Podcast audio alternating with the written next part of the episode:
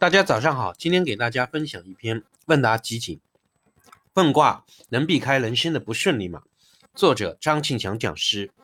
同学问张讲师您好，我是个个性谨慎的人，遇到大点的事就喜欢找个易经大师问问卦。卦象说能做我就做，说有风险我就不做。这样今年下来倒也平平顺顺的。但这样是否属于走快捷方式？有些不好的事提前知道了，真的能避开吗？张讲师答：你说有些不好的事提前知道了，能不能避得开？我坦白告诉你，就连那个易经大师也都避不开。年轻的时候，我花了很多钱去学这些术数之类的，卦、卜卦、星象、地理之类的。其中一个算命大师在台湾很出名。我们见面第二个礼拜，他就找我私下到他办公室见面。我以为什么事呢？结果他说要跟我借点钱。我当时很诧异呢，因为他很出名。怎么会缺钱呢？而且他是教什么的呢？他是用易经教人家怎么改运的。我很诧异，就问他：“你怎么不用易经为自己改改运呢？”他忽然愣住了，最后他说：“实在是改不了。”这是让我印象深刻。我想是这样，小的运也许可以改，但是一个人为非作歹、饥饿四海，他怎么也改不了？自己造的业要自己承担的。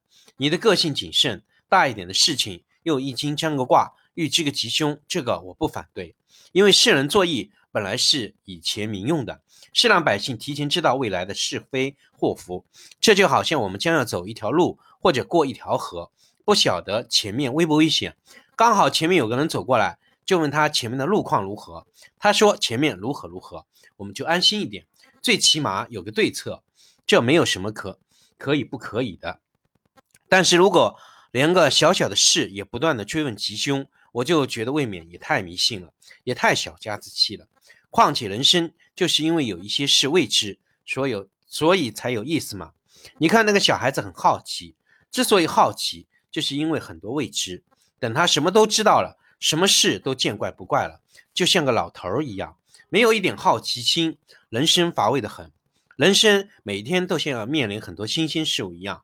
像个小孩子要去野外踏青去郊游一样，就是因为未知才充满好奇，人生才有意义。如果小小的事也要问卦，那就很迷信、很封建，让人觉得很不开明、很僵化，一点变化的趣味都没有。我想人生不必要把自己过成这样斤斤计较。况且帮你占卦解卦的老师本身能不能改变自己的运，那还是个大问题呢。好，感谢讲师。